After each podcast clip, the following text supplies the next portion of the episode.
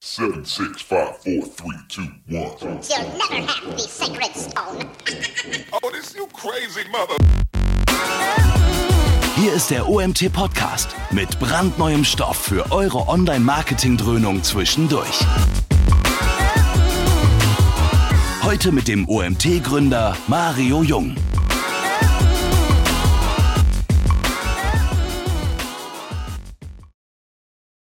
So, pünktlich 11 Uhr. Wir starten das nächste Webinar, das zweite diese Woche.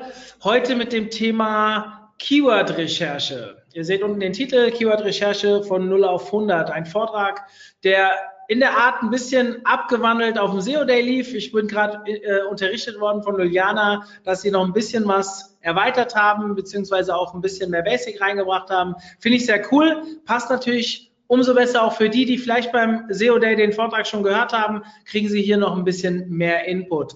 Ja, ich möchte mich erstmal bei Uwe und Juliana bedanken, dass Sie sich auch bereit erklärt haben, den gleichen oder den ähnlichen Vortrag bei uns nochmal zu spielen, der ja doch beim SEO Day auch sehr, sehr gut angekommen ist. Und umso schöner, weil wir dieses Thema vor zweieinhalb Jahren, glaube ich, unser allererstes Webinar war auch mal Keyword-Recherche. Ist lange her. So lange gibt es uns mittlerweile schon. Ich glaube, das ist 150. oder 140. Webinar, was es jetzt gibt. Und jetzt haben wir endlich mal ein Remake, auch aus anderer Sicht zu diesem Thema. Das freut mich sehr. Wir haben sehr viele neue Gäste dabei. Wir haben äh, überraschend viele Anmeldungen bekommen. Ähm, überraschend deswegen, weil ich dachte, das ist so ein bisschen Basic-Thema, aber da merkt man, wieder, wie wichtig es doch ist und dass es doch zum Glück, ich bin hier intern immer so ein bisschen der Verfechter, dass Keyword-Recherche gar nicht hoch genug gehängt wird bei Neukundenprojekten, dass doch anscheinend noch sehr viele draußen es genauso wahrnehmen wie ich und sich diesem Thema doch auch immer noch sehr intensiv widmen. Also an euch beide vielen, vielen Dank, dass ihr euch dafür bereitgestellt äh, habt. Und ja, ich wünsche euch äh, eine schöne Stunde, hätte ich jetzt gesagt. Ihr braucht keine ganze Stunde, ja? 45 Minuten habt ihr gesagt, plus minus. Genau. Ihr, ihr habt auch theoretisch eine Stunde, wenn ihr wollt. Ich würde gerne ein bisschen Platz lassen für Fragen. Der Appell an euch da draußen Stellt Fragen über den Chat, so wie ihr es von uns gewohnt seid. Und dann werde ich am Ende mal schauen, ob ich noch das eine oder andere rauskitzeln kann. Alles klar, euch, vielen Dank, Mario. Ja, ähm, euch viel Spaß. Ja, wir freuen euch hier äh, in dem Rahmen begrüßen zu dürfen. Ähm, mein Name ist Uwe Roll und neben mir sitzt Diana Schmidt. Hi, ähm, genau, kurz zu uns. Ähm, ich äh, fasse ja da einfach kurz zusammen. Wir sind beide äh, SEO-Consultants bei den Trust Agents. Äh, wir betreuen hier quasi nationale und internationale Kunden im Bereich der Suchmaschinenoptimierung, äh, vor allen Dingen im technischen Bereich. Aber wie Mario eben auch schon sagte, ist die Keyword-Recherche eigentlich immer die Grundbasis für jede gute SEO-Optimierung. Das heißt, auch dieses Thema, auch wenn wir uns eher auf technische Themen fokussiert haben, ist für uns immer extrem wichtig und deswegen wollten wir das euch nicht vorenthalten. Äh, wir beide kommen auch aus dem Inhouse-Bereich, haben vorher ähm, bei Jana bei Class Markets gearbeitet, ich bei äh, dem Vergleichsportal Top Tarif.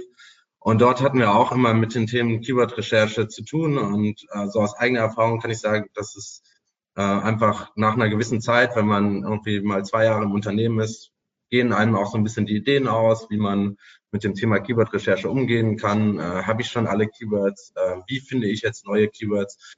Und genau diese Themen ähm, wollen wir heute mit euch angehen, äh, quasi ausgehend so einer Standardrecherche, die eigentlich immer am Start eines jeden Projektes steht, auch wenn wir Neukunden betreuen, äh, starten wir immer quasi mit dieser Standardrecherche über Keyword Planner etc.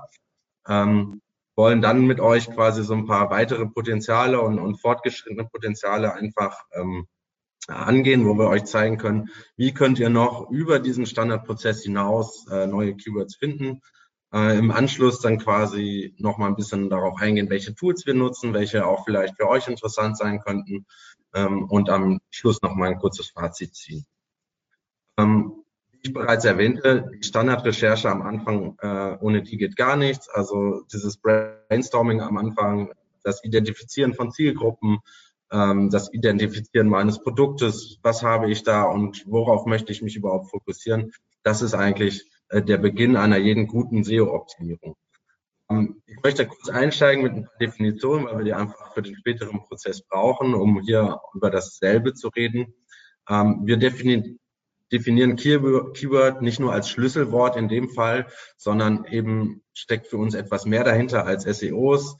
Äh, ein Keyword für uns hat auch immer ein, äh, zum Beispiel ein relevantes Suchvolumen. Es fasst irgendwie den Inhalt einer Seite ganz gut zusammen, wenn die Seite schon gibt. Ansonsten ähm, sollte es irgendwie sehr, sehr gut zu meinem Angebot und zu meinem Produkt vielleicht passen. Und es ähm, sollte mir am Endeffekt natürlich auch Traffic liefern. Das ist das Entscheidende, was wir da ähm, kurz definieren wollen. Ähm, weitere Definition, um das kurz abzugrenzen, auch für uns intern sehr, sehr wichtig, ist der Unterschied zwischen Keyword-Recherche und Keyword-Analyse. Ähm, das mag in unterschiedlichen Agenturen und, und ähm, auch ähm, Firmen quasi unterschiedlich auch bezeichnet werden. Für uns geht die Definition so, die Keyword-Recherche als solches ist im Endeffekt das Recherchieren auf dem weißen Blatt Papier. Ja? Also wir fangen wirklich bei Null an und gehen dann ähm, vor ähm, und finden die ersten Keywords im Endeffekt. Bei der Keyword-Analyse analysieren wir eher den Status quo. Das heißt, wir schauen uns an, welche Keywords gibt es, wo gibt es Optimierungsbedarf, müssen wir noch Keywords hinzufügen, gibt es interne Konkurrenzen, die wir auflösen, müssen ähm, also quasi einmal die Analyse von Null an und einmal die Analyse bei einem bestehenden Keyword-Set. Ähm, auch wichtig für äh, die weiteren Schritte die Definition zwischen Hauptkeyword und Nebenkeyword. Wir definieren in unseren Keyword-Recherchen quasi immer ein Hauptkeyword. Das heißt, wir haben äh, häufig den Fall, dass wir zum Beispiel Online-Shops beraten, wo wir äh, schlussendlich ähm, auch Kategorien etc. anlegen müssen. Und dort gibt es immer quasi ein Hauptkeyword, welches das Thema der Seite bestimmt. Es sollte halt quasi den Seiteninhalt am besten zusammenfassen und in dem Bereich auch das höchste Suchvolumen haben. Ähm, die Nebenkeywords hingegen sind eher so ergänzende Keywords. Das können zum Beispiel Synonyme mit kleinerem Suchvolumen sein. Das kann aber auch einfach eine etwas ähm, tiefer gehende Info zu dem Thema sein. Und das Hauptkeyword, unter Umständen auch das Nebenkeyword, erfassen wir äh, auch dann in den wichtigsten Elementen unserer Seite, wie dem HTML-Titel, der Meta-Description oder Headlines. Genau, dann unterscheiden wir noch ähm, Keyword-Typen nach Länge, nach Art und wir haben noch so ein Cluster Sonstiges. Ähm, die Unterscheidung nach Länge, ähm, hier gibt es, wie ihr sicherlich schon gehört habt, den Shorthead, den Midtail und den Longtail. Ähm, Shorthead, das ist halt eben die Königsdisziplin. Äh, wenn es jetzt um was weiß ich, Mode zum Beispiel geht, ist es eben sowas wie Schuhe kaufen. Ähm, da, äh, da spielt die Musik, da sind die hohen Suchvolumina. Ähm, trotzdem ist es für viele, viele ähm, Unternehmen, gerade wenn ihr startet, erstmal spannend, auch für sich vielleicht den Longtail anzuschauen. Äh, zwar gibt es hier meistens ein geringeres Suchvolumen und die Phrasen sind entsprechend auch länger ähm, in, in, quasi in ihrer Ausstaffierung. Allerdings habt ihr hier üblicherweise auch einen geringeren Wettbewerb auf diese Longtail-Begriffe, sodass ihr, wenn ihr startet, vielleicht darüber erstmal anfangen könnt, euren Traffic reinzuholen und dann quasi zu schauen, wie ihr euch langsam ähm, den Shorthead-Keywords nähert.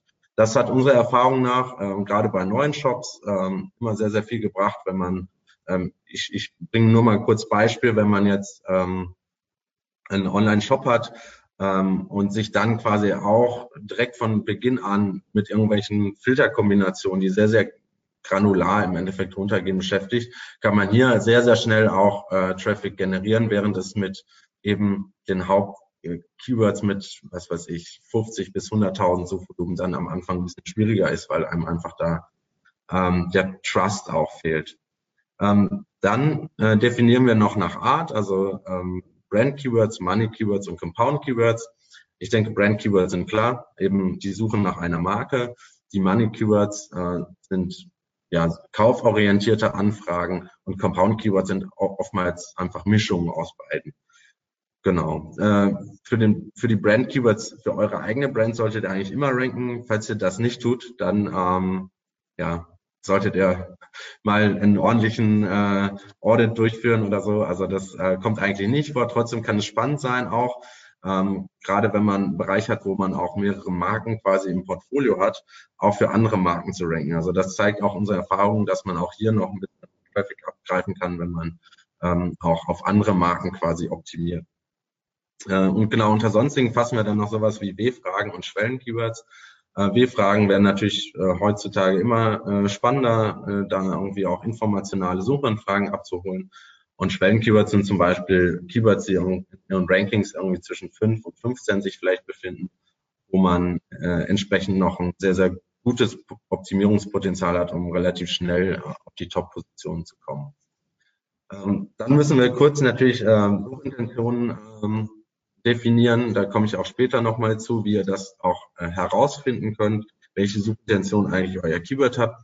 Ihr kennt äh, diese drei auf jeden Fall. Es gibt eigentlich vier. Google hat auch noch ähm, vor kurzem ja, ähm, diese ähm, Suchintention Visit in Person ähm, definiert, wo es äh, vor allen Dingen um mobile Suche geht, wo, wo Nutzer eben mobil etwas auch lokal suchen. Die haben wir jetzt hier mal rausgelassen, weil wir ähm, sie für die meisten nicht als erachtenswert äh, empfinden, eben weil Google diese Suchergebnisse sehr, selber sehr, sehr gut äh, abdeckt. Ähm, das ist höchstens für so ähm, Unternehmen wie TripAdvisor oder Yelp interessant.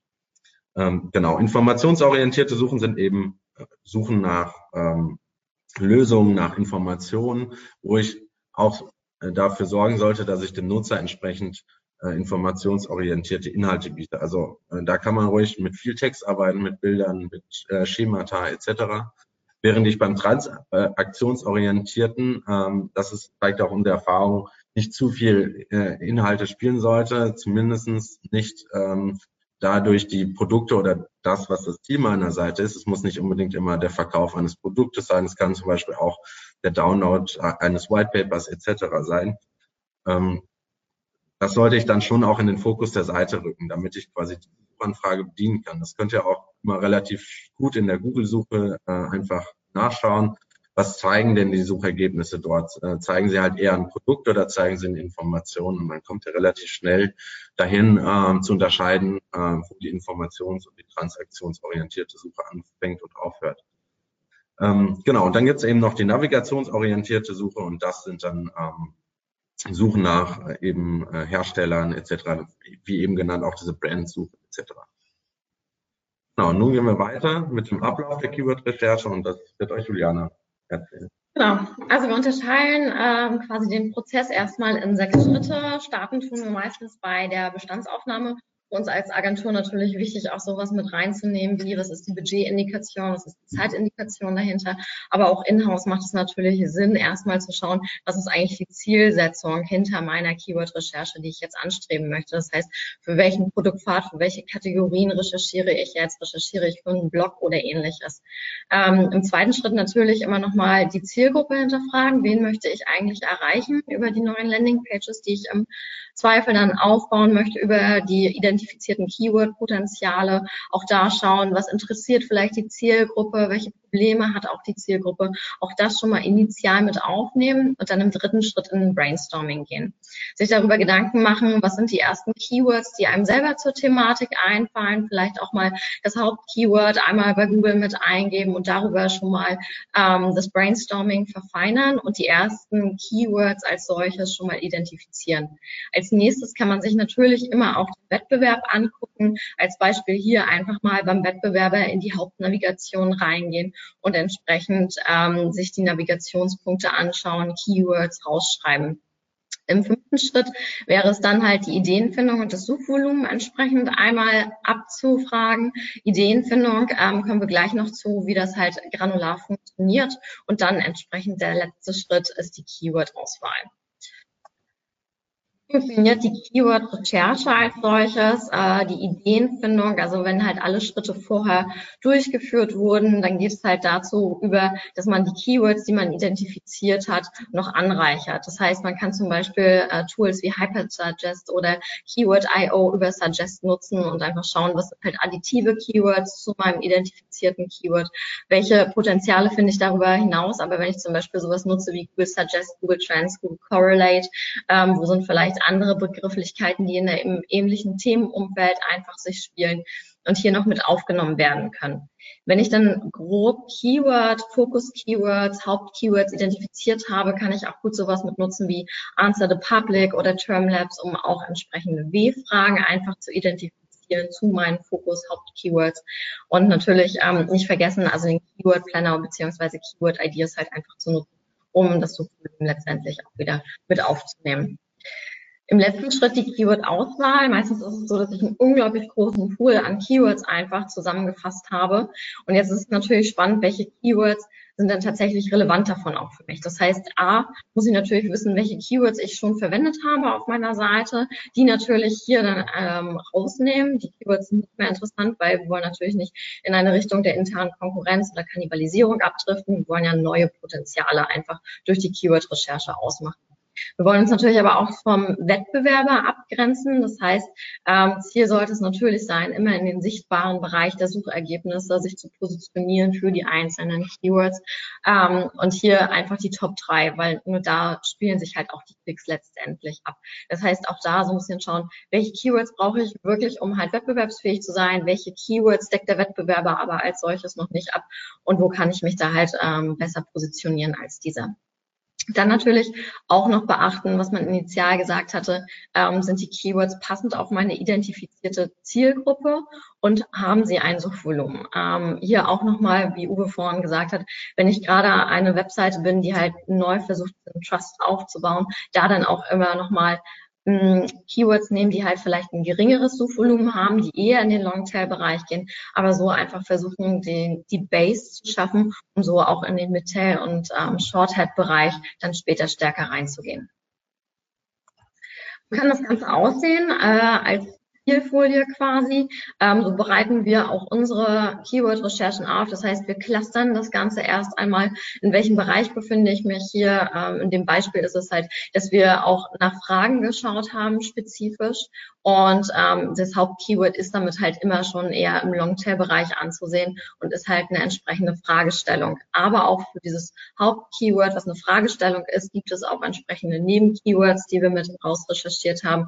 Immer das Suchvolumen mit dran, ähm, welche Suchintention wir hier bedienen, schreiben wir halt auch immer mit in die Tabelle mit rein, ob es informations-, navigations- oder transaktionsorientiert ist. Und hier als ähm, Extension noch mit dabei, was wir auch geschaut haben für diese Fragestellung, ob es dafür halt eine Feature Featured Snippet Einbindung gibt, so dass halt auch über potenzielle Landingpages Frage beantwortet werden würde, man auch die Chance hätte, in dieses Featured Snippet, in diese Positionierung null mit reinzurutschen.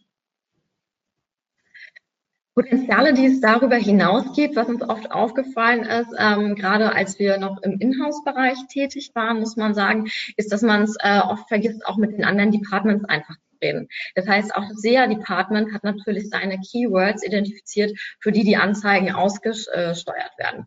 Das heißt, auch hier mit den Kollegen einfach mal in die Rücksprache gehen. Welche Kampagnen funktionieren dann gut? Welche Anzeigengruppen? Welche Anzeigentexte funktionieren auch gut? Welche Keywords sind da drin verwendet?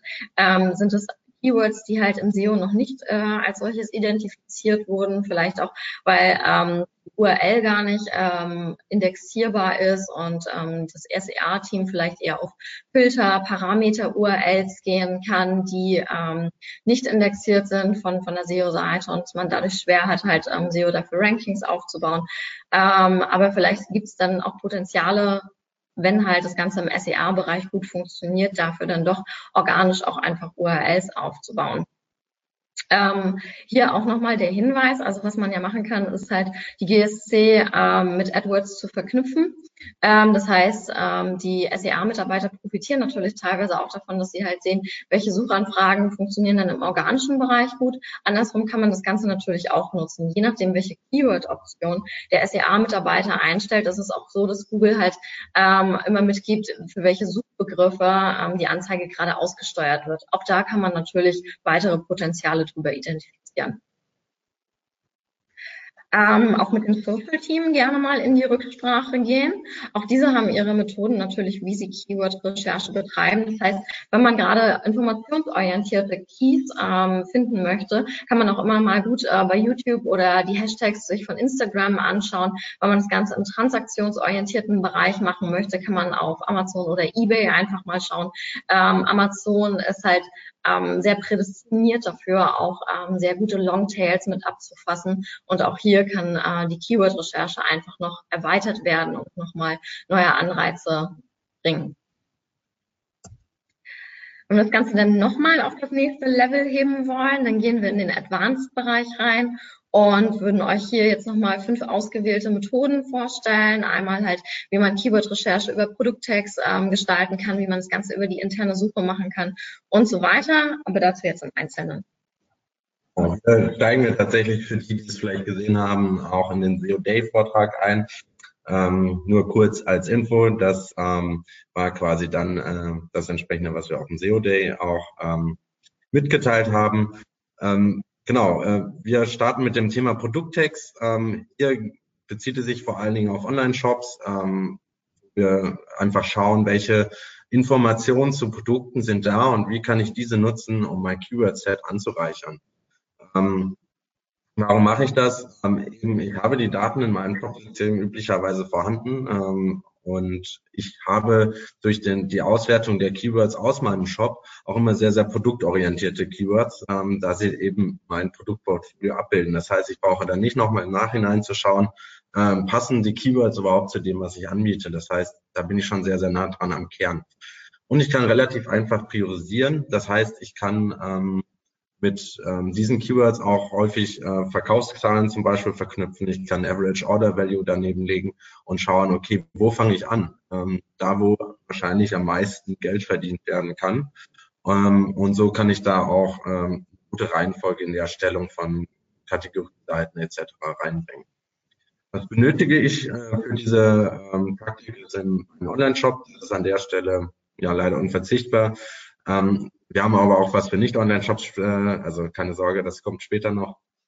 Äh, ich brauche, wenn möglich, verteckte Produkte, also irgendwie eine Information zu meinem Produkt, ähm, die dort beschreibt, äh, worum es da geht. Alternativ geht auch ein Shopping-Feed, äh, den man dafür nutzen kann, oder gute Produktbezeichnung, sodass ich mir die Informationen, die normal in diesem Produkttext drinsteckt, auch über einen Crawl herausziehen kann. Ähm, was für eigentlich alle unsere äh, Maßnahmen unverzichtbar ist, ist das Suchvolumen-Tool.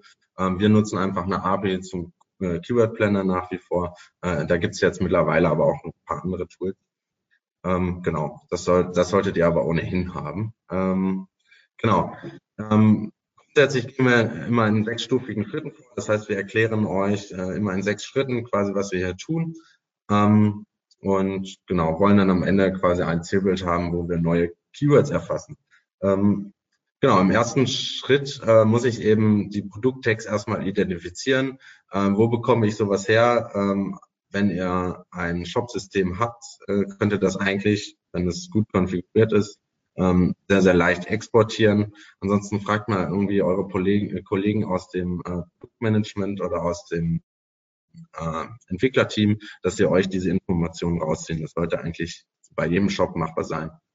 Ähm, das sieht dann ungefähr so äh, aus, wie ihr es hier unten seht in dem Screenshot, äh, wo ihr eben die äh, Artikelnamen habt mit den Artikelnummern und eben zugeordnete Begriffe, die ihr dann auch der ähm, ja, Comma Separated Values zum Beispiel rausziehen könnt. Ähm, dann, das ist ein Schritt, den, ja, eigentlich No-Brainer an der Stelle, eigene Kategorien und Keywords erfassen. Ihr müsst halt wissen, okay, was habe ich überhaupt für ein Inventar an Keywords und Kategorien, ähm, so dass ihr das quasi hinterher neben ähm, die neu identifizierten ähm, Keywords legen könnt, um hier auch keine internen Kannibalismen zu erzeugen. Ähm, Im nächsten Schritt frage ich natürlich das Suchvolumen für diese Themen ab und aggregiere das Ganze in einem äh, Datenblatt, also in einem Excel-Datenblatt. Ähm, da, da kommt dann das Suchvolumen rein, da kommt dann quasi die Anzahl der Produkte mit diesem Schlagwort rein. Also ich kann natürlich, äh, wie ihr in der Slide vorhin gesehen habt, die ähm, äh, Anzahl der Produkte, die eben mit diesem Schlagwort versehen sind, einfach zählen. Ähm, so habt ihr auch irgendwie eine Priorität. Ihr braucht natürlich für einen Online-Shop auch immer eine gewisse Anzahl an Produkten, um ähm, auch wettbewerbsfähig zu sein. Ähm, das ist in etwas granularen Filterbereich, könnt ihr mit weniger Produkten reingehen. Wenn es in den Shorthead geht, braucht ihr schon ähm, relativ viele Produkte, um überhaupt ähm, den Kunden und die Kundenanfrage zufriedenstellen zu können. Genau, und dann ähm, schaut ihr entsprechend auch noch, welche ähm, Seite in, entsprechend für aktuelle äh, Keywords rankt. Ähm, das ist nämlich, äh, wie ich im zweiten Schritt auch schon erwähnte, sehr wichtig, dass ihr keine internen Konkurrenzen aufbaut. Hier könnt ihr euch einfach die Daten aus der Google Search Console nehmen und neben das Keyword legen. Also äh, ihr könnt dort ja einen Query-Export machen und entsprechend ähm, zu jeder, äh, zu jedem Keyword die Ranked URL herausfinden, wenn es eine gibt. Ähm, und hier könnt ihr einfach schauen, wenn ich schon eine Kategorie habe, die relativ gut auf dieses Keyword passt, ähm, dann könnt ihr hier vielleicht einfach das Keyword ergänzen, falls es da noch nicht vorkommt. Ähm, falls zum Beispiel eine Produktseite rankt, aber es ihr identifiziert, dass es eher sich um eine Kategorie Keyword handelt, dann solltet ihr eben eine Kategorie an, anlegen. Genauso wie wenn halt eben nichts vorhanden ist, dann könnt ihr natürlich auch ganz frei eine Kategorie anlegen. Schaut hier aber auch mal nach so ähm, Singular, Plural, Abweichungen etc. Da ähm, kann es auch schon mal ein bisschen zu äh, ja, Problemen kommen, dass man irgendwie nur den Plural erfasst. Genau. Und nun kommen wir zum Zielbild. Wie kann das Ganze aussehen? Ähm, äh, ich konzipiere das Ganze dann entsprechend, so dass ich ja irgendwie, ähm, das ist jetzt quasi eine Marken- und Kategorieübersicht, die ich auch aus dem Produkttext gezogen habe. Also ich habe ähm, dann entsprechend die Marken zusammengefasst und entsprechend die Kategorie äh, Keywords hinzugefügt. Ich habe die Anzahl der Produkte, wo ich jetzt ablesen kann, okay, kann ich hier überhaupt eine Kategorie anlegen, weil ich genügend Produkte habe. Bei einem Produkt macht das relativ wenig Sinn. Bei 109 Produkten, wie ich hier sehe, macht es mehr Sinn. Dann kann ich natürlich auch priorisieren nach Suchvolumen und ähm, kann, wenn ich möchte, auch noch ähm, so Sachen wie eben die, den, Average Order Value oder äh, die Anzahl der Bestellungen zum Beispiel mit reinnehmen. Genau, dann geht es weiter mit der internen Suche. Genau. Auch diese kann natürlich genutzt werden, um weitere Keyword-Potenziale zu identifizieren. Es wird oft vernachlässigt, aber kann natürlich auch ähm, quasi als Methode, sollte sie nicht vernachlässigt werden. Warum? Äh, weil die Daten eigentlich als solches schon vorhanden sind und weil man so natürlich ähm, von den Nutzern direkt eine Rückmeldung bekommt, wofür interessiert er sich eigentlich, wenn er auf meiner Seite ist. Interessiert er sich eher für informationsorientierte ähm, Keys, äh, für transaktionsorientierte Keys, was man darüber dann auch noch gut auswerten kann, ist ähm, das, was dann zur Verfügung gestellt wird, sind das die richtigen Informationen, sind die angepasst tatsächlich auf das, die Suchintention, mit der der Nutzer eigentlich diese Suchphrase bei uns eingegeben hat oder kann man darüber oder eventuell auch Lücken identifizieren. Gibt es vielleicht so einigen Keys, die eingegeben wurden, noch gar keine entsprechende Landingpage, sodass halt auch hier der Aufbau erfolgen muss. Was brauche ich dafür? Ein Online-Shop, eine Webseite, die Möglichkeit natürlich auch eine interne Suche durchzuführen, das Tracking der internen Suche, eine Inventarauflistung wie Uwe schon gesagt hat, das Suchvolumentool natürlich als solches.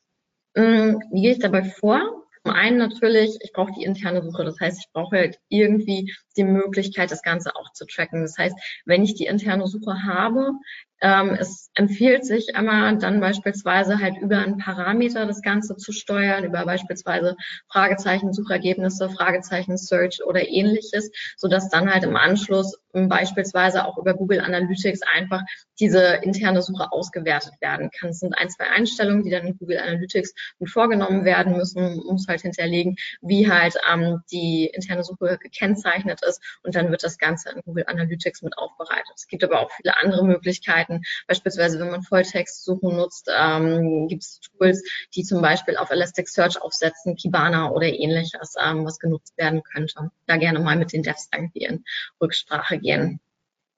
Wenn man dann aber das Ganze über Google Analytics zum Beispiel aussteuert, dann sieht man halt unter dem entsprechenden Reiter in Google Analytics einfach den äh, Bereich der internen Suche. Und äh, was man als nächstes dann machen sollte, ist halt diese Daten, wenn man einen validen Datenzeitraum von mindestens 90 Tagen hat, einmal extrahieren.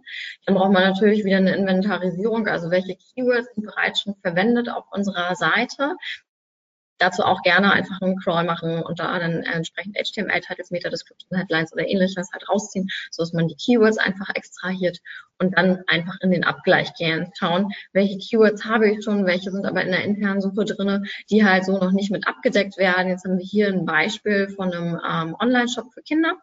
Ähm, in diesem Online-Shop für Kinder ist halt mit Kindermode, Kinderspielzeug etc. abgedeckt. Und was man hier halt durch die interne Suche nochmal ganz gut rausziehen konnte, ist, dass es halt noch keine validen Seiten für Paw Patrol, für Krippe, für Kuschelkleid gibt. Was man halt hier schon sieht, ist, dass natürlich Krippe und Kuschelkleid ähm, saisonale Begrifflichkeiten sind. Krippe meint halt hier die Weihnachtskrippe einfach. Kuschelkleid ist logischerweise ein Kleid für die äh, kältere Jahreszeit. Ähm, als nächstes, wenn man diese Keywords identifiziert interessiert hat, sollte man sich das Suchvolumen für diese einzelnen Keywords angucken. Und hier ganz wichtig, ähm, einmal habe ich mir jetzt Kuschelkleid mit rausgesucht, weil das Average ähm, Suchvolumen halt für Kuschelkleid ist nur 90. Wie gesagt, es ist aber ein saisonaler Begriff, das heißt, es lohnt sich auch mal einfach pro Monat zu schauen, wie ist denn das Suchvolumen pro Monat eigentlich für dieses Keyword. Und man sieht halt, das ist natürlich saisonbedingt von September bis halt noch in den Januar rein einfach ein viel höheres Volumen hat. Und auch so kann man halt hinterfragen, ob das nicht auch potenziell ein Keyword ist, was man halt noch mit in den Bestand mit aufnehmen sollte. Ähm, entscheidet man sich dafür, dann ist natürlich der letzte Schritt dafür, auch entsprechend eine Landingpage, eine Kategorie mit aufzumachen. Der nächste Schritt ähm, ist eigentlich, ähm, dass ich Keywords von meinem Wettbewerber klaue im Endeffekt. Ähm, warum mache ich das? Ähm, weil ich sehe, dass mein Wettbewerb es manchmal einfach besser macht. Das heißt, ähm, ich sehe irgendwie Wettbewerber, der äh, ein Wettbewerber, der hat ähm, ja dasselbe Produktportfolio, hat aber eine wesentlich höhere Sichtbarkeit. Ähm, und ich frage mich, warum ist das so? Es kann im Endeffekt sein, dass er einfach mit seinem Portfolio ähm, wesentlich mehr Keywords anspricht. Und ähm, ja, aus diesem Gedankengang kommen wir halt eigentlich auf die Idee. Ähm, ich habe halt äh, viele Daten. Ähm, ich kann natürlich ähm, nicht nur einen Wettbewerber mir anschauen, ich kann mir gleich sechs, sieben Wettbewerbe anschauen, äh, wie viel auch immer ihr habt, ähm, und damit quasi ein sehr, sehr großes Datenset erzeugen. Und ich kann auch einfach mal faul sein. Warum sollte ich mir die Arbeit machen, wenn ähm, sie mein äh, Wettbewerber eben schon gemacht hat? Der äh, Kollege dort wird sich schon seine Gedanken gemacht haben. Ähm, wenn er eine entsprechende Sichtbarkeit erzielt hat, das ja wahrscheinlich auch nicht ganz falsch gemacht. Ähm, was brauche ich dafür? Äh, ich brauche eben ein Set aller relevanten Wettbewerber. Das ist ähm, manchmal gar nicht so einfach, re relevante Wettbewerber zu finden. Ähm, da schaut einfach, ähm, dass ungefähr das Produktportfolio der konkurrierenden Seiten ähm, ja mit eurem matcht. Äh, dann brauche ich natürlich wieder das Suchvolumen-Tool. Ich brauche den Screaming Frog und ähm, wenn möglich die interne Suche, also eine Funktion der internen Suche, äh, ihr braucht da jetzt nicht die Auswertung, sondern ihr braucht einfach nur die Möglichkeit, äh, eine interne Suche auf eurer Seite zu haben. Ähm, genau. Im Endeffekt muss ich nun im ersten Schritt erstmal, wenn ich die Wettbewerber identifiziert habe, auch die Kategorien der Wettbewerber identifizieren. Ähm, beziehungsweise die Landingpages. Es muss nicht immer eine Kategorie sein. Wir sprechen ja häufig von Kategorien, weil es eben ähm, sehr, sehr viel auch bei uns im Online-Shop-Optimierung geht. Ähm, aber ihr könnt das quasi äquivalent auf Landingpages anwenden. Ähm, häufig finden sich zum Beispiel ähm, für wichtige Kategorieseiten oder Landingpages eben Sitemaps, eigene Sitemaps, äh, die sich zum Beispiel abgrenzen von Produkt-Sitemaps etc. Äh, diese kann man äh, einfach herannehmen und per Listencrawl im äh, Screaming Frog äh, äh, eingeben und entsprechend die Kategorien herauscrawlen. Oder ich suche eben nach Elementen auf der Seite, die mir klar anzeigen, dass es sich um eine Kategorie handelt. Wird hier in dem zweiten Screenshot, äh, dort steht ganz äh, dick und fett gedruckt Kategorien. Äh, das kann ich im Endeffekt per Search im Screaming Frog auch herausfinden und, und entsprechend den ähm, Kategorien zuordnen. Oder ich habe eben, ähm, das ist auch eine sehr, sehr häufige Möglichkeit, ähm, entsprechende Hinweise in URLs. Ähm, hier zum Beispiel ähm, bei Zalando, die für ihre Produktseiten ähm, die HTML-Endung verwenden, während sie das auf Kategorieseiten nicht tun. Äh, oftmals findet man auch so ähm, URL-Bestandteile wie C oder äh, C für Category oder P für Product Page etc. in den URLs, die man dann entsprechend verwenden kann. Ähm, genau, hier seht ihr nochmal kurz, wie das im Streaming Frog konfiguriert wird. Links der ähm, der Crawl der Sitemaps, da müsst ihr quasi in den List Mode gehen und dann ähm, Sitemap Crawling anwählen und rechts nochmal, wie ihr quasi ähm, sucht nach ähm, den Element Kategorien, was ich euch gezeigt hat. Ähm, Im nächsten Schritt müsst ihr ähm, schauen, bevor ihr den Crawl auch startet, ähm, wo finde ich denn überhaupt das Hauptkeyword der Seite.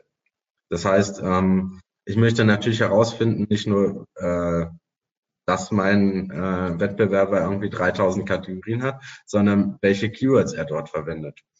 Ähm, und das, da finden sich eigentlich auch immer Elemente, aus denen ich das herausziehen kann. Links zum Beispiel im Screenshot ähm, seht ihr den, ähm, äh, den Breadcrumb. Dort findet sich das äh, Keyword eben Männersneaker an der Stelle. Ähm, bei dem rechten Beispiel ist es die H1-Überschrift. Es kann auch eine H2-Überschrift sein. Es kann auch der Titel hergeben, wenn er vernünftig trennbar ist sozusagen.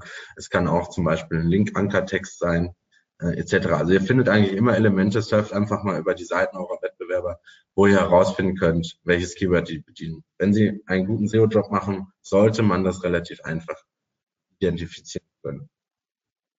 Genau. Nächster Schritt, ähm, auch den ähm, äh, wiederholt, der wiederholt sich hier wieder, äh, eigene Kategorien und Keywords erfassen und eben Suchvolumen der identifizierten Keywords äh, von, dem, äh, Wettbe von den Wettbewerbern. Also ihr könnt ja auch ähm, kurz zurückgegriffen äh, natürlich mehrere Wettbewerber ähm, parallel crawlen und dann einfach schauen, okay, ähm, die Datensets übereinander legen. Und dann sucht ihr eben quasi das Suchvolumen für alle Keywords heraus. Und ähm, wenn ihr diese Keywords habt, ähm, solltet ihr noch diesen Schritt einfügen, ähm, der erleichtert euch das Leben dann an der Stelle einfach ähm, und die Keywords in der internen Suche abfragen lasst. Ähm, wenn ihr eine interne Suche habt, äh, wie Juliane eben auch erwähnt habt, ihr meistens auch Aufbau der URL, wo ihr entsprechend einfach äh, euer Keyword hinten ranhängen könnt. Ja? Also hier bei Zalando eben ist es der Parameter Q gleich, ähm, wo ihr äh, einfach mit eurem Keyword hinten dran die interne Suche abfragen könnt. Und dann sucht ihr eben ähm, nach äh, Elementen auf der Seite, äh, ob ihr entsprechenden Stock für die Sachen habt. Äh, das heißt, ihr müsst ähm, Ihr könnt dann quasi in euren Produkten schauen, was kann ich da rausziehen. Das heißt, interne Suche zeigt mir, wenn ich nach Sneaker suche, eben Sneaker an. Und dann sollte ich halt schauen, okay, was identifiziert jetzt mein Produkt? Das ist, kann zum Beispiel eine Div-Klasse sein, etc. Und diese könnt ihr dann in der internen Suche wieder ähm, eingeben, also bei der Custom Search, so wie ich es euch eben gezeigt habe. Ich gehe kurz zurück. Dann könnt ihr eben auch Elemente aus den Produkten äh, einfügen äh, und dann zählt der Screaming Frog das entsprechend für euch, so dass ihr dort ähm, dann herausfinden könnt, wie viele Produkte entsprechend für dieses Produkt habt. Wie viele Produkte werden eben auch in der internen Suche angezeigt.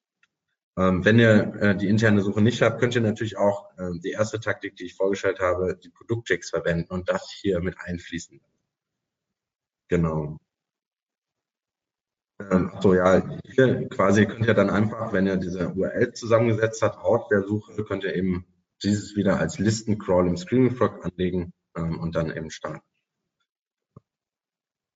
Die Daten, äh, die ihr nun gewonnen habt, die äh, aggregiert ihr eben in einem äh, neuen Excel-Sheet. Ähm, das wäre halt eben das Keyword und die URL des Wettbewerbers. Ähm, das ist das Volumen, und es ist eben die Anzahl der Produkte, die er eben über die interne Suche beispielsweise herausgefunden hat.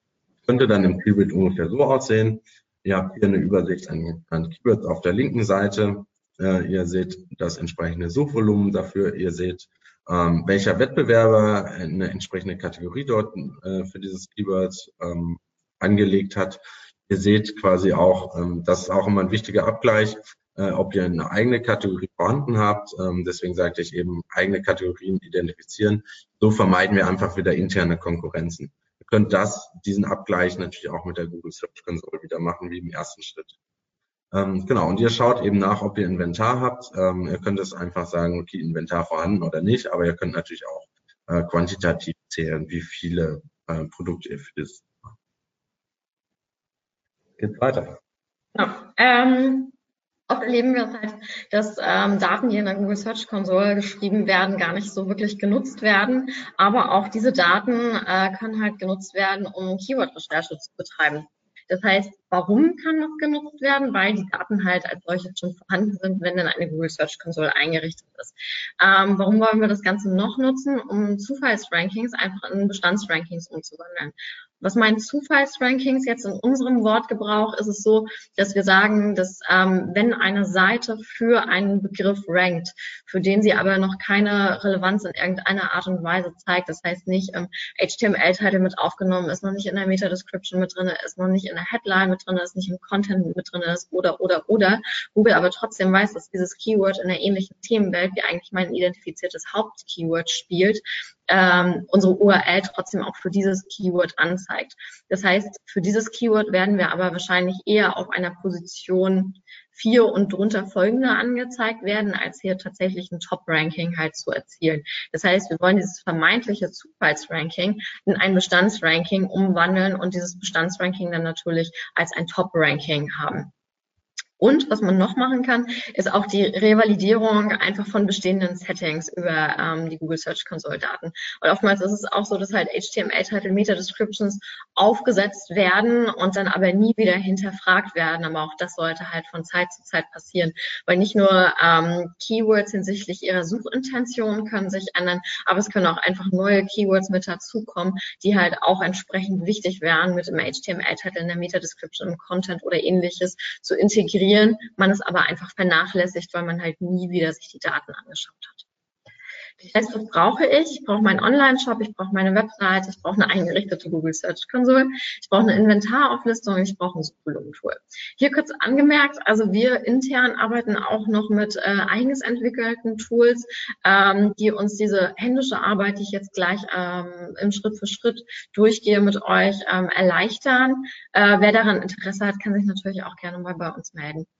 Ähm, Schritt für jetzt aber hier einmal aufgeführt, wie führe ich das Ganze händisch durch, wie gehe ich vor. Das heißt, erstmal muss ich mir bewusst darüber werden, welche URLs habe ich eigentlich und welche sind tatsächlich so relevant, dass ich sie nochmal hinterfragen möchte. Äh, man sieht jetzt hier unsere Trust Agent Seite. Was habe ich hier rausgestrichen? Erstmal so Seiten wie Impressum, die Geschichte von Trust Agents, Publikationen und so weiter. Weil im Prinzip möchte ich ja mit dieser Optimierung ein bestimmtes Ziel verfolgen. Ein bestimmtes Ziel wäre einfach, mehr Sichtbarkeit zu erlangen, mehr Impressions, mehr Klicks zu bekommen. Und das schaffe ich im ersten Schritt auf jeden Fall nicht mit unserer Impressumsseite. Dementsprechend das nachgelagert priorisiere ich einfach die anderen Seiten weiter hoch.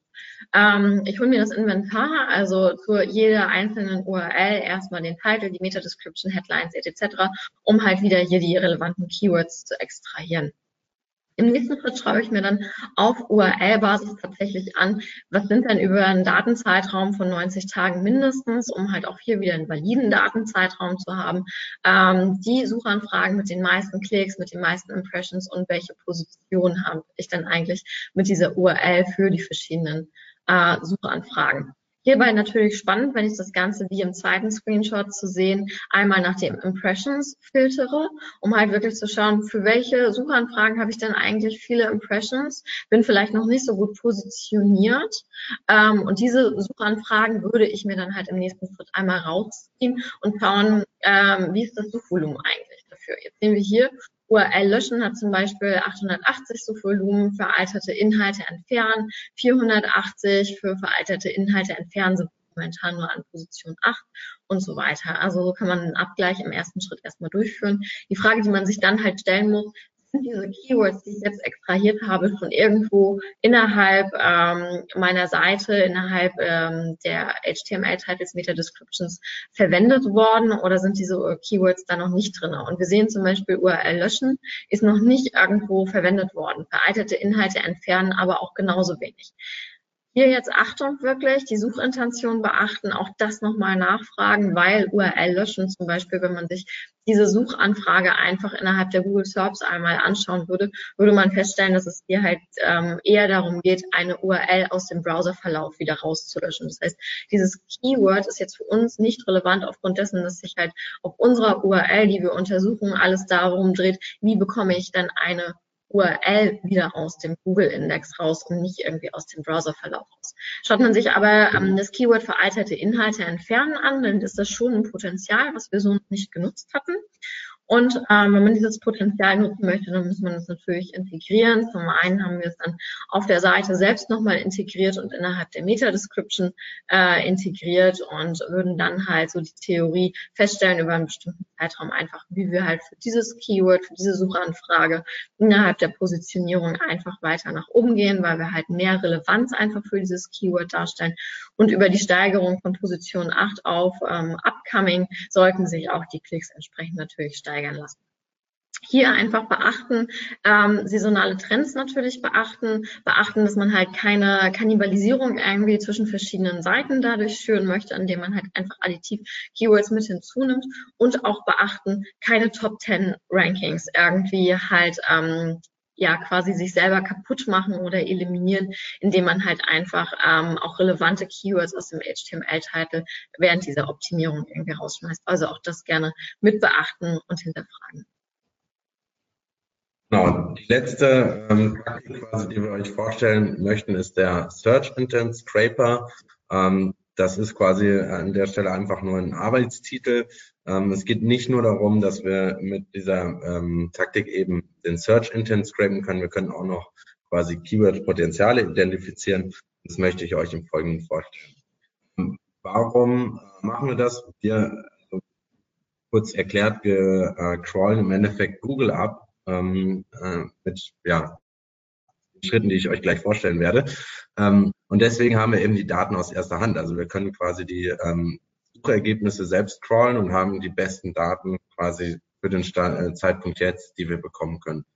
Ähm, gleichzeitig können wir ähm, daraus eben den Search Intent äh, ableiten und, äh, und identifizieren und haben damit eine Entscheidungshilfe. Gerade für große Datenmengen ist es äh, häufig äh, wichtig, dass man nicht jedes Mal quasi in die Suchergebnisse reinschauen äh, möchte, sondern vielleicht auch ja automatisch eben das herausfinden möchte, wie ist eigentlich die Suchintention für dieses Keyword.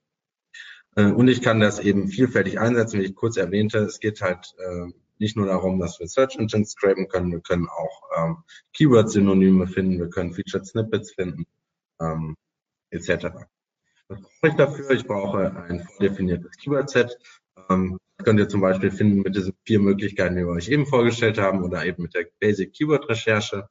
Ähm, wir brauchen natürlich ein Suchvolumen-Tool. Wir brauchen einen Screaming Frog. Ähm, und je nachdem, wie viel ihr crawlen wollt, ähm, ist es auch empfehlenswert, irgendwie über eine Cloud oder ein VPN etc. zu crawlen, weil ihr dann ähm, sonst bei den Kollegen im, im, im Team vielleicht diese Captures auslöst. Wir haben zwar Möglichkeiten, den Speed so weit runter zu drosseln, dass es üblicherweise nicht blockt, äh, aber gerade für große Datenmengen kann das ähm, hilfreich sein. Und wie gehen wir vor? Ähm, ich muss natürlich erstmal mein Keyword-Set definieren. Ähm, ich habe hier mal quasi eine, Auswahl an, an Apple-Keywords quasi genommen und ähm, daraus, das ist jetzt äh, schon der erste spannende Schritt, eben Search Query äh, von Google erstellen. Das ist eben das, was wir auch quasi in, in der internen Suche zum Beispiel äh, verwendet haben. Bei Google ist es eben so, dass sich die Search Query einfach immer aus dem ähm, Begriff oder aus der Domain in, entsprechend des Landes ergibt, also google.de. Ich kann genauso gut Google NL etc. Ähm, hier verwenden ähm, mit dem ähm, Slash Search und dann Parameter Q. Ähm, und dann kann ich quasi einfach mein Keyword hin anhängen ähm, was nicht funktioniert, ist, dass ich Leerzeichen verwende. Deswegen muss ich per Excel oder ähm, kann es natürlich auch händisch machen, ähm, entsprechend das Plus durch ein Leerzeichen, äh, das Leerzeichen durch ein Plus ersetzen. Und dann habe ich im Endeffekt die URLs der äh, Suchergebnisseiten, ähm, die ich äh, entsprechend mit in den Screening Frog nehme. Ähm, dort wähle ich in den Listenmode ein und paste entsprechend die Liste der URLs ähm, der Suchergebnisseiten dort hinein. Dann gehe ich hin und muss den Crawler entsprechend noch konfigurieren. Dafür kann ich in der Spider Configuration erstmal im Tab Basic äh, alle ähm, Häkchen abwählen. Äh, Im nächsten Schritt stelle ich auf JavaScript-basiertes Rendering um. Und dann drossel ich noch den Speed, äh, weil Google, wenn, du, wenn man die zu schnell crawlt, eben einen blockt. Ähm, die Erfahrung zeigt, dass man je, je nachdem, wie viel man blockt, sogar noch ähm, weniger als diese 1,2 URLs. Ähm, ne? So bei 0,5 könnt ihr auch relativ Datenmengen schauen. Ähm, das ist äh, elementar wichtig an der Stelle und dann eben auch die Einrichtung der Custom Extraction, wenn es jetzt hier um HTML-Titles und Meta-Descriptions geht, die wir analysieren wollen, um auch den Search Intent herauszufinden, dann könnt ihr die hier aufgeführten ähm, XPath wählen. Also das findet ihr quasi unter ähm, Configuration. Dann geht ihr auf Custom und dort Extraction. Und da müsst ihr eben diese Felder umstellen auf XPath und diese Elemente dort einfügen. Ähm, dann findet ihr quasi hinterher in einem, ähm, also dann könnt ihr jetzt den Crawl starten und findet dann quasi unter äh, Custom äh, Extraction eben diesen Export, der dann so aussieht. Ähm, ihr habt quasi eine Liste an Page-Titles und ähm, Meta-Descriptions, Keyword pro ähm, quasi Such, äh, Such-URL äh, und könnt jetzt im nächsten Schritt einfach schauen erstmal äh, oder an der Stelle ähm, könnt ihr schauen, welche nochmal kurz hier, welche Suchintentionen hier äh, sind. Das ist der nächste Schritt. Aber ihr könnt halt auch eben sehen, äh, welche Synonyme gibt es. Also welche Keywords verwendet mein Wettbewerber ähm, auf Position 1, 2, 3. Wenn ich auf der 4 bin, welche äh, HTML-Titles verwenden die? Welche Keywords Synonyme verwenden die an der Stelle? Wie bauen die ihre Meta-Descriptions auf? Und so kann ich das halt für ein sehr, sehr großes Datenset im Endeffekt skalieren.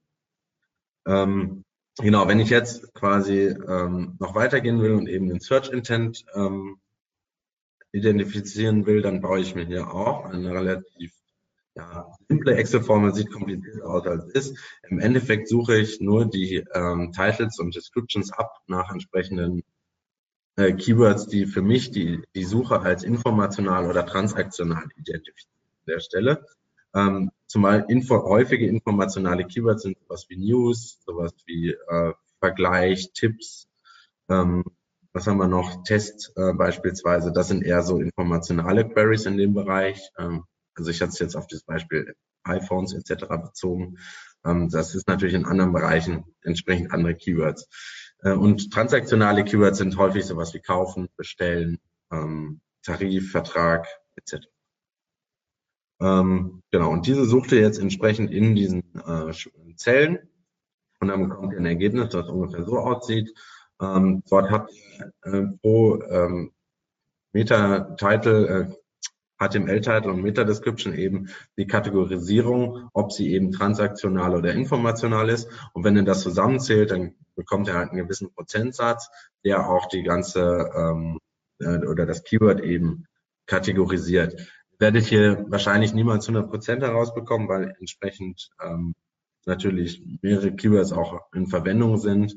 Äh, manchmal ist auch ein Suchergebnis äh, darunter, was eben nicht dazu passt, ähm, sodass ihr hier eher nach Tendenzen schauen sollt. Also wenn ihr mehr als 50, 60 Prozent habt, könnt ihr schon davon ausgehen, dass es eine transaktionale Suchanfrage ist. Also iPhone kaufen selbst hat jetzt hier quasi 60 Prozent erzielt. Ähm, aber davon könnt ihr jetzt ausgehen, dass iPhone-Kaufen transaktional geprägt ist. Genau. Nun gehen wir noch einen Schritt weiter und erzählen euch etwas mit Tool. Genau, also eigentlich nochmal ganz kurz nur aufgeführt. Ähm, das, was wir jetzt auch schon gehört haben, womit wir arbeiten, sind natürlich die Google Tools, die typischen, die Google Search Console, aber auch der Keyword Planner, Google Translate etc. Wir nutzen verschiedene Datentools, ähm, Screaming Frog als Alternative dazu, aber auch ähm, häufig schon von uns verwendet der Sidevibe, um halt Wettbewerbe zu identifizieren und uns diese anzuschauen. Nutzen wir halt Systrix, Searchmetrics, SimilarWeb aber auch und dann halt die gängigen Recherchetools eigentlich. Und hier nochmal bei den sonstigen Tools, aber auch nochmal der Hinweis, ähm, wir nutzen zum Beispiel auch sowas wie Bassumo, einfach auch um zu schauen, was interessiert denn gerade im Social-Bereich ähm, zu den entsprechenden Keywords, die eingegeben werden. Genau. Was sind unsere Key Learnings? Also Start ist halt immer die Standardrecherche, muss man sagen. Ähm, Austausch mit anderen Departments ist lohnenswert, äh. Die Suchintention bitte immer beachten, Daten und Settings auch einmal hinterfragen. Und ansonsten, viele Daten sind auch einfach schon da. Und man braucht keine teuren Tools irgendwie, um sich halt diesen Daten zu bedienen und halt weitere Keywords einfach zu identifizieren und zu nutzen. Genau war's. Vielen Dank. Ähm, wir freuen uns auf eure Fragen. Ich weiß nicht, ja, Marvin, bist du in der Leitung? Ich bin da, ich bin da, ich bin da. Ich habe nur auf den, falsch, auf den falschen Knopf gedrückt. Ähm, ja, mir ist eine Minute nachdem ich an euch übergeben habe, aufgefallen, wir haben vorher so viel geredet, was ich alles über euch erzählen will und habe dann gar nichts erzählt. Es tut mir sehr leid. Ähm, ich muss nämlich kurz erwähnen, ähm, die beiden haben sie ja selbst gesagt, die sind von den Trust Agents und die Trust Agents sind ja nicht das erste Mal bei uns dabei und ich wollte mich an der Stelle einfach mal bedanken, dass das Team rund um die Trust Agents so viel bei uns an Input liefert und immer wieder dabei ist. Also an der Stelle nochmal vielen Dank. Ähm, auch für dieses tolle Webinar. Es war echt klasse. Ich muss sagen, selbst ich, der jetzt schon sehr lange auf dem Thema rumhackt, ich habe zwei, drei gute Sachen mitgenommen. Ähm, dementsprechend glaube ich, dass das für jeden sehr spannend und interessant gewesen sein kann, weil ich bin ja schon ein bisschen länger in dem Thema unterwegs. Ähm, es sind Fragen reingekommen. Wollen wir einfach mal anfangen? Gerne. Ähm, wo fange ich an? Welche Unterschiede ergeben sich bei der Keyword-Recherche im B2B-Bereich? Ja, also ähm, spannende Frage. Äh, Gerade im B2B-Bereich äh, ist es halt einfach so, dass man erstmal ähm, häufig mit etwas niedrigeren Suchvolumina zu kämpfen hat. Das heißt, hier ähm, kann es auch häufig sein, dass man einfach auch mal auf ein Keyword mit zehn äh, Suchen im Monat optimiert, was natürlich im B2C-Bereich eher selten der Fall ist. Also so weit runter kommt man entsprechend nicht. Aber es kann sich auch lohnen. Also wenn man halt entsprechend große ähm, Warenkörbe etc. hat, dann ähm, lohnt sich halt auch die Optimierung für diese äh, Keywords. Und was uns auch noch aufgefallen ist äh, in der Vergangenheit, auch bei einem meiner Kunden, der aus dem B2B-Bereich kommt, äh, ist, dass sich die Kunden auch häufig auf die falschen Keywords äh, fokussieren. Das heißt, ähm, die Identifikation eines B2B-Keywords im Gegensatz zu einem B2C-Keyword ist extrem wichtig. Ähm, ich kann das an einem Beispiel erläutern. Der Kunde ähm, möchte im Endeffekt äh, oder veräußert Büroausstattung zum Beispiel und dort ähm, hat er eben einen Begriff wie äh, Lampen und Leuchten kaufen verwendet, was aber für ihn einfach ein sehr, viel zu kompetitiver Markt ist, weil er im Endeffekt nur Büroleuchten verkauft. So, und ähm, dieses Targeting des, äh, der Kategorie auf Lampen und Leuchten bringt ihm halt im Endeffekt gar nichts, weil er dort eher auf Position 20, 30 rankt, weil die Konkurrenz, IKEA, Co. Ähm, einfach viel zu stark ist, ähm, um dort äh, reinzukommen. Deswegen gilt es hier auch immer nachzuschauen, okay, was sind denn wirklich die B2B-Keywords? Für Büroleuchten, nachdem wir das umgestellt haben, konnte er relativ einfach ranken. Und da sind auch immer noch sehr, sehr relevante Suchvolumina. Und zum anderen ähm, treffen sie halt auch eher die Nutzerintention. Also wenn ich halt mit meinem Shop äh, auf Lampen und Leuchten auch ranken sollte, dann kann ich das Nutzerbedürfnis ja gar nicht befriedigen, weil, weil der B2C-Nutzer entsprechend ähm, viel eher etwas ähm, ja, Stylisches haben möchte, etc. Und nicht eine funktionale Büroleuchte. Und hat man eine Webseite, die vielleicht beides anbietet, B2B und B2C, muss man natürlich auch hier, wie Uwe schon sagt, einfach die Keywords separieren. Ansonsten schafft man nämlich interne Konkurrenz. Ja, besser hätte ich es nicht auf den Punkt bringen können. Sehr, sehr gute. Ähm, ich, ich hoffe, das kam auch genauso rüber nach draußen. Also ihr könnt uns ja kurz bestätigen, ob die Frage auch so beantwortet ist, wie ihr euch das vorstellt. Ähm, ich habe sehr viele Fragen reinbekommen, die nicht unbedingt auf das Thema Keyword-Recherche abzielen, sondern insgesamt auch SEO-Fragen sind. Wenn wir Zeit haben am Ende, können wir vielleicht da auch was reinfließen lassen. Ich möchte mich aber jetzt gerne ein bisschen auf die Keyword-Recherche fragen, äh, weil das Thema ist ja heute Keyword-Recherche, ein bisschen äh, zurückziehen. Ähm, wie viel Zeit nimmt eine ausführliche Keyword-Recherche bei euch im Durchschnitt in Anspruch? Oh, uh.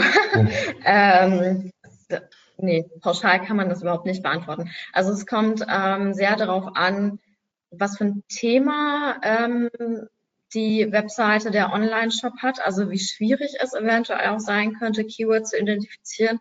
Als Beispiel, das ist halt hier was anderes ähm, für zum Beispiel ja ein, ein Online-Shop für Mode halt Keywords zu recherchieren oder wenn ich halt eine Webseite hat, die ähm, Chemiezusätze beispielsweise anbietet. Also da ist es halt schon nochmal eine ganz andere Hausnummer, tatsächlich Keywords zu recherchieren. Initial würde ich sagen, je nachdem, wie umfangreich auch die Webseite bis dato schon aufgestellt ist, ähm, muss man halt einfach mal schauen, wie viele URLs schon aktuell vorhanden sind, wie viele Keywords schon genutzt und davon dann runterbrechend ähm, tatsächlich gucken, ähm, in welchen Themenbereich soll es eingehen, wie umfangreich ist dieser Themenbereich und dann halt mal eine Zeitindikation mitgeben. Ähm, das ist aber pauschal so nicht zu beantworten. Ich würde sagen, je nach Umfang, also mindestens 20, 40 Stunden und dann halt upcoming nach oben viel, viel mehr noch. Also, äh, da auch ergänzen einfach, nehmt euch die Zeit für die Keyword-Recherche. Ähm, selbst wenn ihr das Gefühl habt, ich sitze jetzt seit zwei Wochen dran, äh, das lohnt sich. Also gerade wenn ihr anfangt, ähm, das lohnt sich immer, wenn ihr einmal ein vernünftiges Keyword-Set habt und das aber auch periodisch alle drei Monate vielleicht wiederholt, weil es kommen natürlich auch neue Trends rein etc. Ähm, dann wird der Aufwand entsprechend kleiner natürlich, wenn ihr einmal ein Keyword-Set habt. Aber äh, macht es auf jeden Fall, weil ähm, das tatsächlich, das sehen wir auch bei vielen Kunden, ähm, dieser Basic-Schritt am Anfang wird halt einfach nicht gemacht. Da werden Kategorien aufgebaut oder Landing-Pages, die im Endeffekt gar nicht zum Produkt passen. Ähm, und daraus ist einfach schon ein, ein Risikoproblem entstanden im Endeffekt. Also nehmt euch Zeit. Ja. Ich, fühle mich so unglaublich gut verstanden, gerade wenn ich dich so reden höre, weil ich bin wirklich jemand, der das auch schon seit Monaten predigt hier intern, dass wie wichtig es eigentlich ist und vor allem, dass es kein äh, klar, Initialaufwand hat man immer, aber das ist ein fortlaufender Prozess, an dem man immer wieder arbeiten muss. Und nicht nur das Thema Keyword-Recherche, vor allem das Keyword-Analyse. Also was ihr habt jetzt am Anfang ein bisschen getrennt, dass es entwickeln sich halt manchmal auch andere Keywörter, als man eigentlich im Kopf hatte. Oder vielleicht hat man, ähm, ja, es entstehen vielleicht auch Chancen-Keywords, die aber vielleicht an anderer Stelle geplant waren. Und dann, um internen Wettbewerb auszuschließen, sollte man sich das halt wirklich fortlaufend immer wieder anschauen. Eigentlich immer, wenn ihr neue Beiträge macht, guckt nach, was auf was soll es ranken, gibt es schon was dazu, baut eine Keyword-Map auf, dass ihr auch genau wisst, welcher Inhalt wo ranken soll und ihr könnt dafür nicht genug Zeit. Glaubt mir, es kostet mehr Zeit, wenn ihr es nicht macht, es später zu korrigieren, mal abgesehen davon, dass das ja auch auf die Performance drückt. Ach, ich fühle mich so gut verstanden gerade. Ähm, cooles, äh, wie, wie kann ich, oder anders, ähm, das Thema, ihr habt ja so ein paar Tools aufgezählt, ich habe auch eben mal einen Screenshot von eurer Tool-Auflistung nah gemacht weil ich den sehr spannend fand, was ihr so nutzt.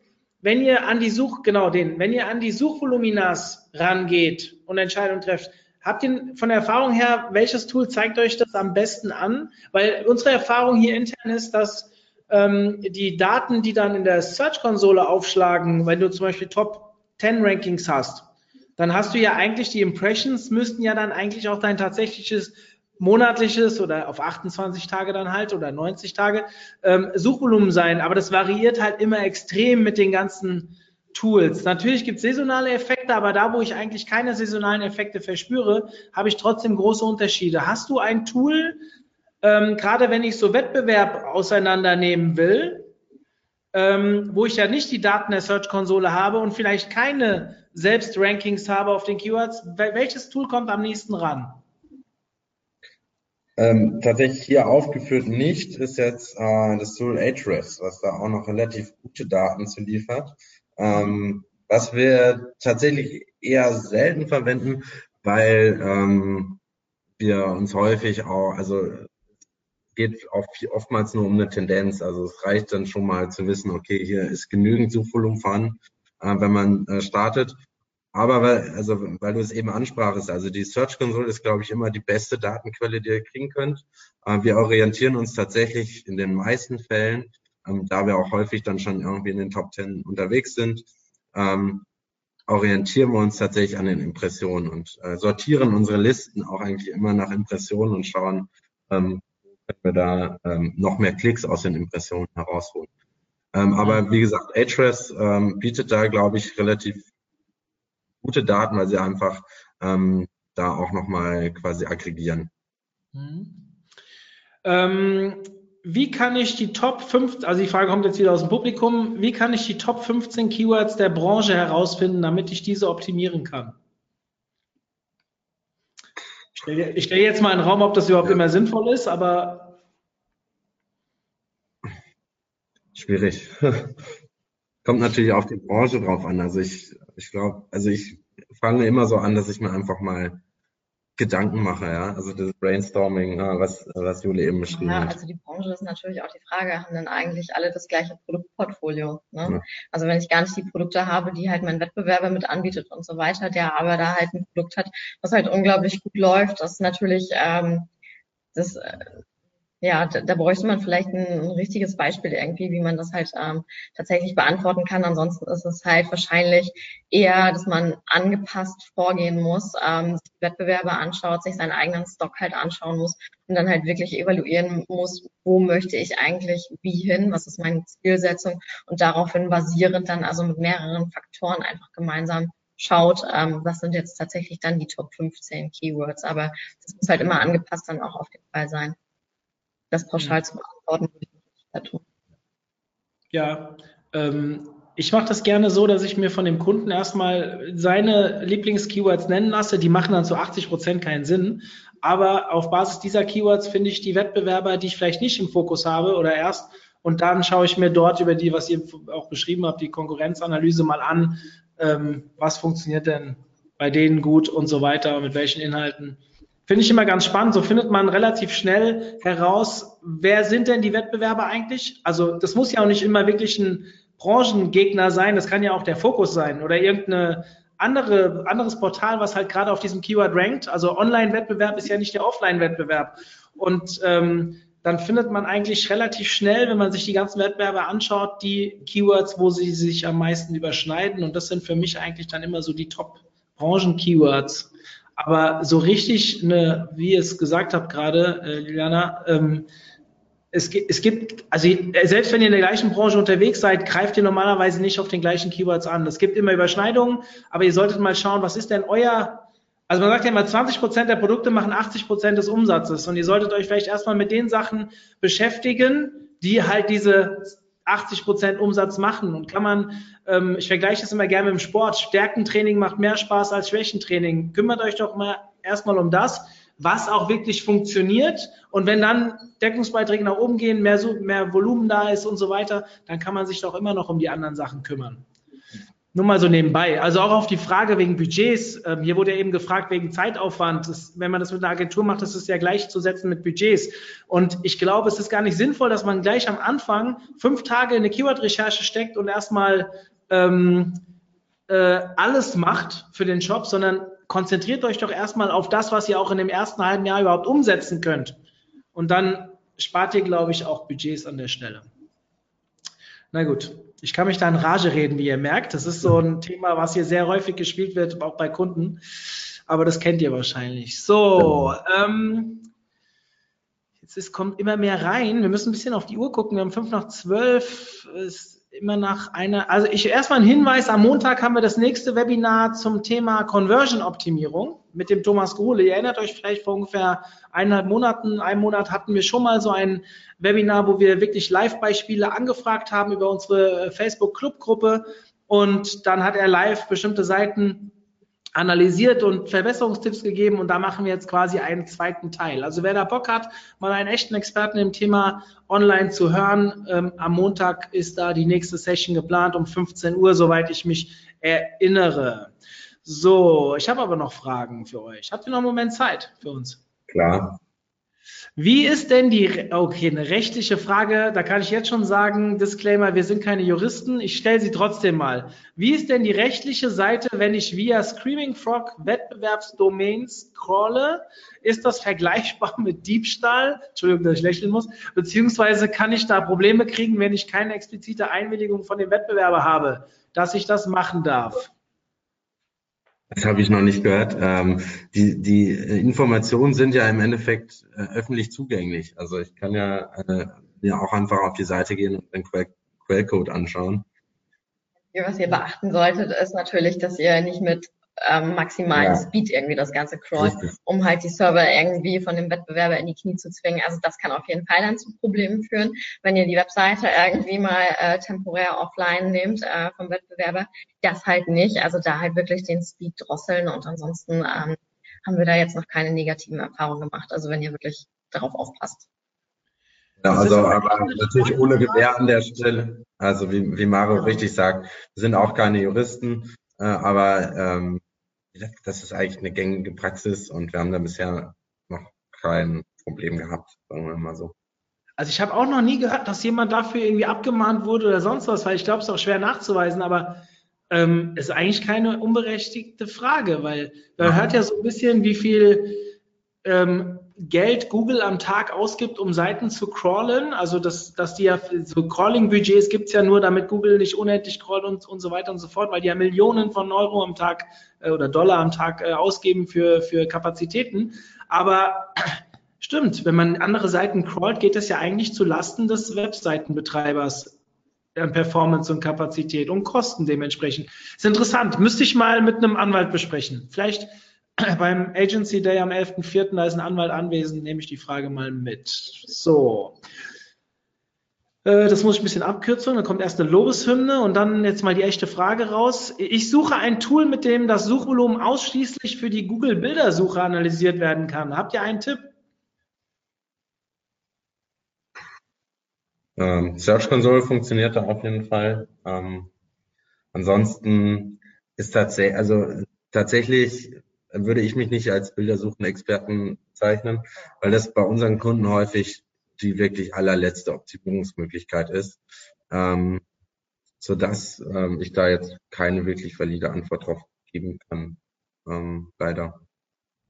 Aber Ja. wie gesagt, in der Search Console findet ihr halt auch echte Daten dazu. Das könnt ihr natürlich schon immer verwenden. Schaut mal bitte in unseren alten Webinaren. Wir hatten vor zwei, drei Wochen ein Webinar mit dem Martin Missfeld. Das ist ja so der Google Bildersuchen-Experte. Ähm, ich bin mir nicht ganz sicher, ob die Frage dort gestellt wurde. Ähm, es macht euch nicht dümmer. Schaut euch mal rein. Schaut mal rein. Ähm, liegt, müsste kostenfrei im Club liegen. Ähm, wenn nicht, schreibt Martin mal an. Martin ist auf Facebook und der sollte es wissen. Wenn er es nicht weiß, dann wird es schwierig. Ja. Ja, jetzt habe ich von meiner Seite, ich habe eben den Agency Day angesprochen. Ich möchte ihn nur ganz kurz ansprechen, weil es wirklich nur die wenigsten interessiert. Alle, die unter euch äh, Geschäftsführer einer Agentur sind, die jetzt zuhören, es sind ein paar da, habe ich den Namen gesehen. Schaut mal auf omt.de slash Agency Day.